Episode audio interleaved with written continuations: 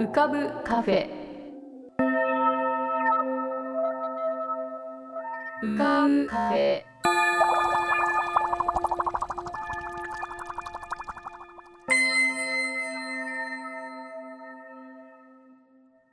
2023年5月12日こんばんは。癒しのアートラジオ浮かぶカフェシーズン9へようこそ。カフェ店主の幸代です。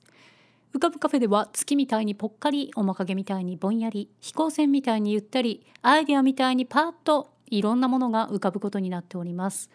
少し浮かぶこともかなり浮かぶこともございます。地上では不自由なあなたもここでは自由です。重いもの硬いものは入り口で脱ぎ捨てて軽くなってお過ごしください。今日も浮かび上手なお客様の素敵な声をお届けします。ではごゆっくりお過ごしください。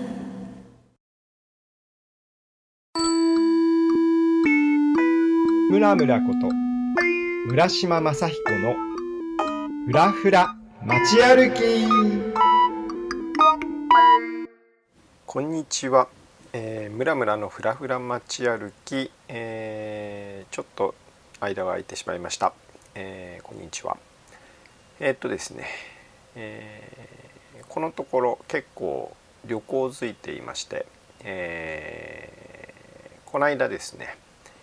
えー、長崎県の壱岐島というところに行ってきました。えっ、ー、と玄界灘にね、えー、浮かぶ島なんですけれども、えっ、と僕はですね、え実家があの佐賀佐賀県なのであの帰省のついでにですねあの初めて行ってきました。えっとうちからですとですねあの、えー、佐賀県の唐津市という玄界灘に面している港町があるんですけれども、えーと、そこから壱岐島に、えー、フェリーがカーフェリーが出ています。えっ、ー、と、えー、1時間半ぐらいで行くのかな。まああのそんなには遠くないですねあの福岡空港とか長崎空港からだと、まあ、飛行機も飛んでるんですけれども、えーと、今回はですねあのフェリーで行ってみました。えー、というのもですね、あの東京から、あの自転車をですね、えーとえー、小さいあのタイヤの、あのミニベロって言いますけどあの割とよく乗っている軽軽い、ね、自転車をあの飛行機であの持っていきまして実家に、えー、実家からあの唐津まであの自転車で行ってね、えー、で唐津東港かな？から、えーと、と壱岐島の方に、えー、フェリーで行ってきました。はいえーと、うちからね唐津のその港までもん？40キロぐらいあるのかな？はい。まあそれなりにあのしっかりした距離走ったんですけど、まあ、山越えていかないといけないんですけどえっ、ー、と行ってね。で朝に出て朝8時半ぐらいに出て12時ぐらいにはもう着いていたので、まあ、ゆっくりそんなに急がなくてねお昼ご飯なんかを食べながら行ったんで。えー、そんな感じです。で1時ちょい過ぎの、えーと、フェリーに乗って、えー、来ました。はい。ちょうどねあの疲れたなみたいな感じであの休みがてらあのフェリーに1時間半乗るっていうのがまたちょうど良かったです。でえっ、ー、と壱岐島のね何港だっけな。印通寺っていうあのフェリーターミナルに着いてえー、でそこからその日の夜にですね、えー、郷の浦というところまでにあの撮ってたあの旅館があったんで、まあ、そこまで10キロぐらいかな、まあ、また駅に着いて、えー、自転車でね走って、えー、行きました。はいえーと、結局ね、えー、2泊3日で行ったんですけれども、えー、トータルでね自転車の距離だと160キロぐらい走ったのかな。まあ、壱岐島自体がそんなに大きい島でもなくて、えー、外周を回ってうん、えー、170キロぐらいなのかなまああの3時間ぐらいでおそらく結構なペースで走ればあの自転車でもぐるっとあの周りを走れるっていう感じのあの大きさの感じです。えー、壱岐島初めて行ったんですけどねあのー、いいですね いいですねっていうのは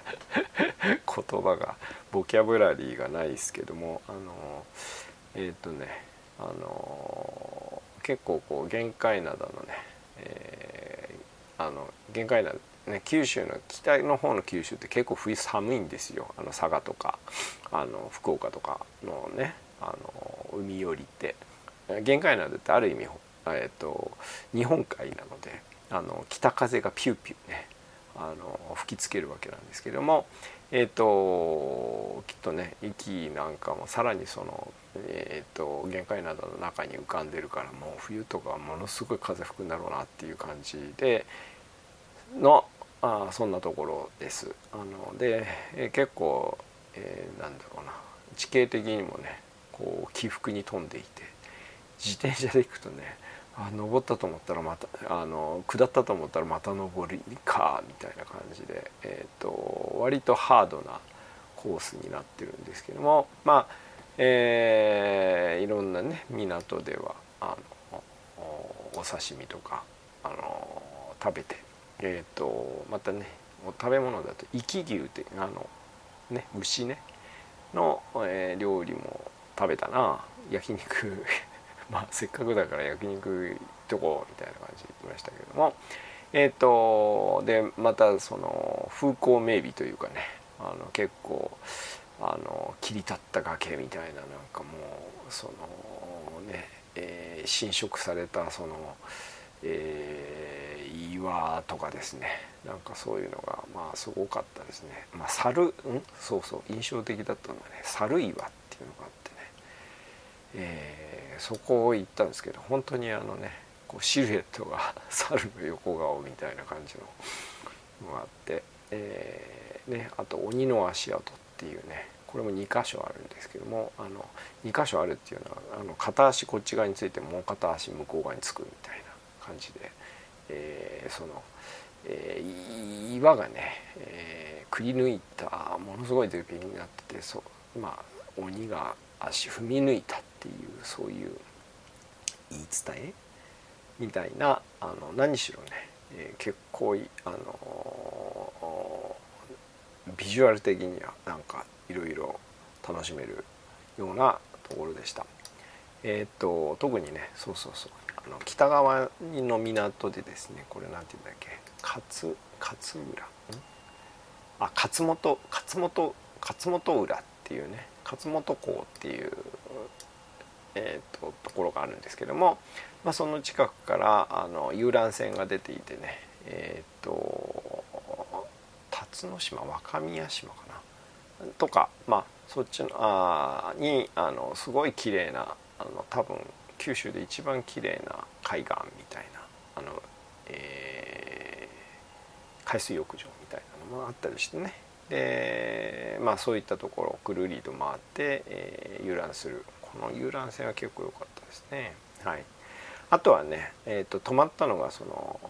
もう一個、えーと、2泊目にはランプ壱岐っていうですね勝本港の近くにあるあの3階建て木造の、えーと旅館だったんですけれどもまたそこも素晴らしかったですね。あの3階建ての木造住宅って割とあの近代の最近のものなんですよね。あの木造の3階建て作るのが結構難しいのであの大正ぐらいに作られたのかな。でそれがすごく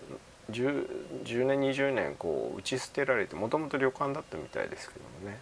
あのそれが、えーとえーと、5年ぐらい前に、まあ、あのリノベーションされて、まあ、素晴らしいあのね、えー旅館でしたねあのえっ、ー、とはいここはもうちょっと行った方がいいっていうようなところです。はい、このそうそうランプ駅のね周りのリノベーションあのえっ、ー、とクラフトビール屋さんとかねあのあったりして、えー、とても良いところでした。はいえー、というねふらふら自転車で回ったんですけどもあの良かったですもう一度行きたいなともう行ったそばから思うようなそんな、えー、壱岐島でした、えー、はいでは今日はこの辺で。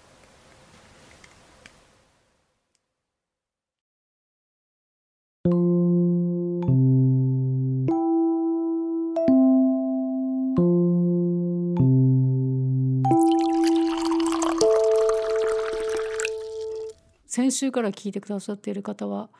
今週こそ新企画が始まるんじゃないだろうかというふうに楽しみにしていらっしゃったと思うんですけどまだ始まりません。なんかこのぐらいもったいつけると何かものすごいものが始まるんじゃないかというふうに期待していただくあるいは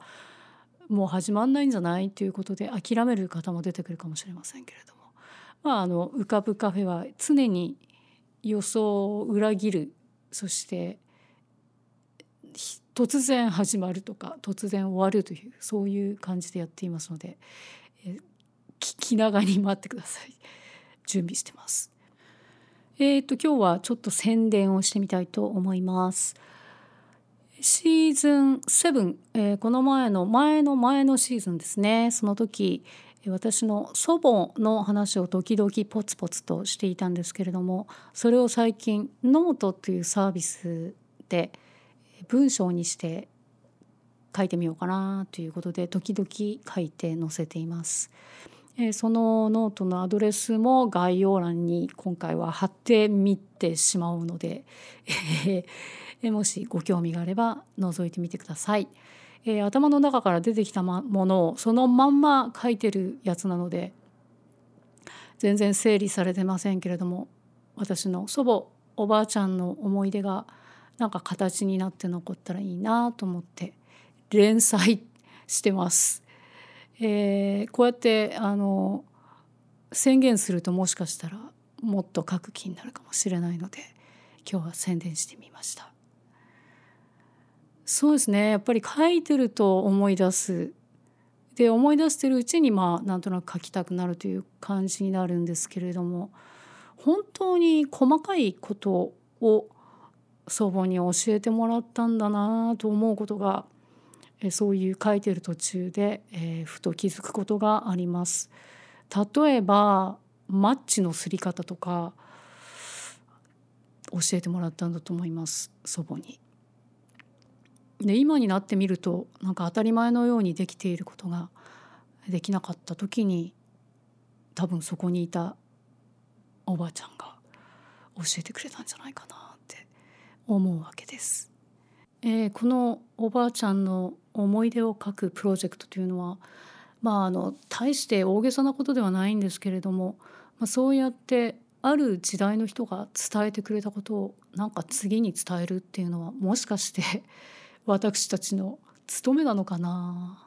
とか勝手に思いまして、えー、そんな気持ちで本当に些細な小さな思い出を書き留めてみたいなと思っています。いいそんなことを考えているとっても爽やかで外がなんかワクワクしているようなそんな初夏の良いです。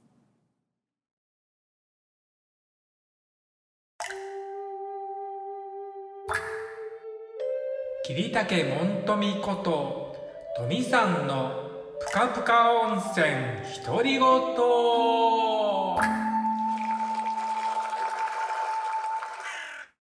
えー、皆さんお元気でお過ごしでしょうか？本日もぷかぷか温泉にご入湯いただきまして誠に大きにありがとうございます、えー、今は東京のアパートにてぷかぷかを録音しております。はい。聞こえますか？あのー、電車のね通る音が遠くから聞こえるんですよ。うん、まああの今とてもあの静かなのでねえー、僕の部屋にはこう聞こえるんですけどまあこのラジオのの音にね録音されたかどうかはちょっと分かりませんけどねなかなか風に運ばれて、うん、音が聞こえてくるってなんかいいと思いませんか？はい。で、えー、今日はですねあのー、国立劇場にて、えー、舞台稽古の2日目でございました、え前にも申し上げたように、えね舞台稽古っていうのはですねあの1回しか通さないんですよ。だから、まあ、それまでにはもちろん個人的には稽古とかいろいろ勉強はしてるんですけどあの相手の動きを見るとかですね、うん、そういうのは本当に一回こっきりなんですよ。だからすごく緊張しますしまたあの前にね先輩方がずらーっと並んでね師匠方とか見てるんですよ。だからそれもあってね本当に緊張します。はい今日もね本当にドキドキの時間でございました。はい。であの今回僕は菅原伝授手習い鏡のあの八重という役とですね夏祭りなにわ鏡の道具屋に出てくる、えーと、中というね二役を、えー、使わせていただいてます。はい。えー、2つ合わせてもね出てる時間はとっても短いんですけど、えー、とても重要な役だと思います。はい、でこのね、えーと、菅原伝授って七重鏡ですけどね、えー、と今回、まあ、あの国立劇場が老朽化のためにですね建て替えということで、えー、9月をもって、えー、一応閉館するということになっておりましてさよなら公演と、えー、ねしております。でまああの2回に分けてですねその菅原伝じた七重鏡の投資狂言ねとっても長いお芝居なのでそれをね、えー、上演するんですけどその最初の方なんですけど僕は貨物包みの段というところに出演します。でこれもあの投資狂言じゃないとまずやりません。はい。でまああのそこで出てきます。はい。でこれのね思い出というのは僕がねあの入った1年目にですねあの越師匠っていう方がですね引退公演をされるんですけどその時の演目がですねこの菅原伝授で七重鏡の投資狂言だったと記憶しております。それでえーと、入ったばっかりの時っていうのはですね足遣いなんですけどもちろんねあのおばあさんの役とか動かない役っていうのが多いんですけど僕はその時ですね、まあ、師匠が竜田の舞というね、えーと、役を使ってましてでそのね足湯って結構あの東天校っていう段があるんですけど結構動く役なんですよ。でその足がねつきましてですねまあ苦労しながら使ったという記憶がございます。であのね八重の足はねその時には行ってないと思います。はい、でもあのその後師匠が八重を使った時にはその八重の足に行った記憶があって、はい、そういうことを思い起こしながらあの今回は、うん、こんな風にどんな風に使おうかなってことを考えながら勉強しておりました。うんね、まああのー、お腹の方はですね多分ねこれね足遣いで経験したことがあると記憶してます。はい。うん、であのー、そうですねだからやっぱりこう菅原伝授の方は時代物でえっと、夏祭りの方は世話物なんで、まあ、同じこうね年代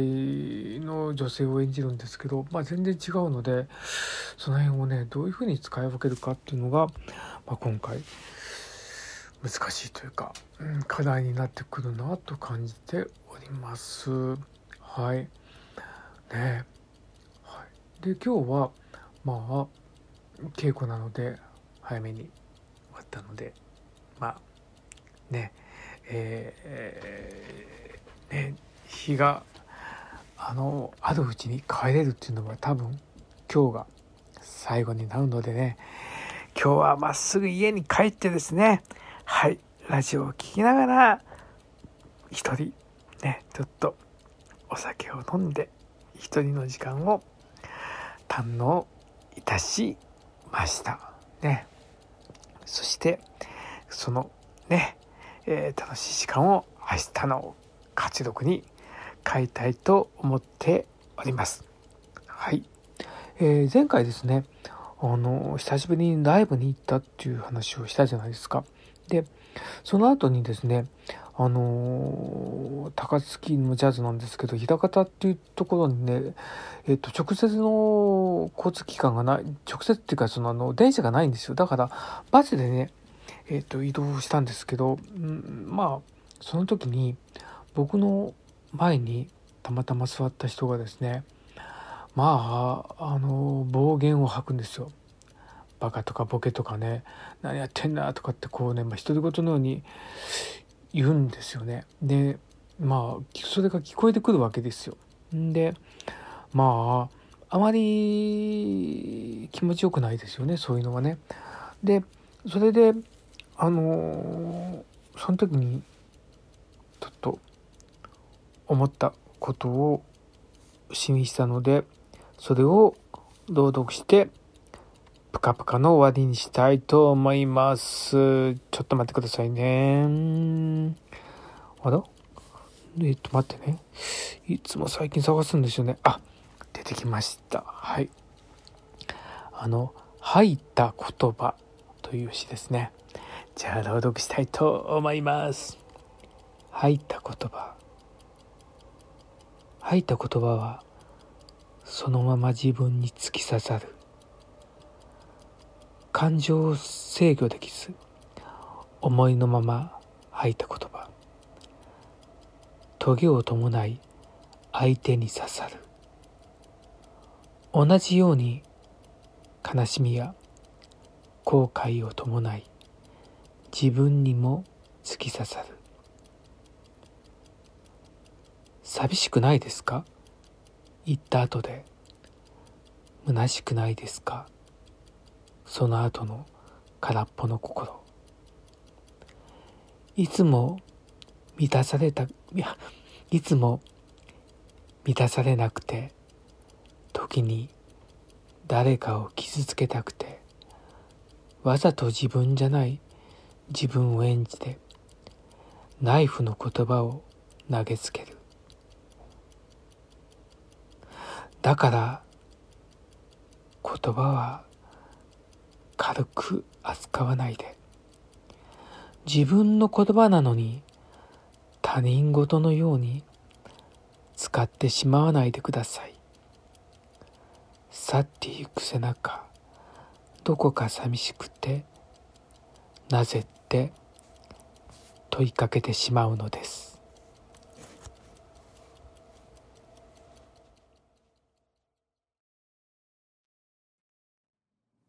ヤさんこと長谷川徹さんが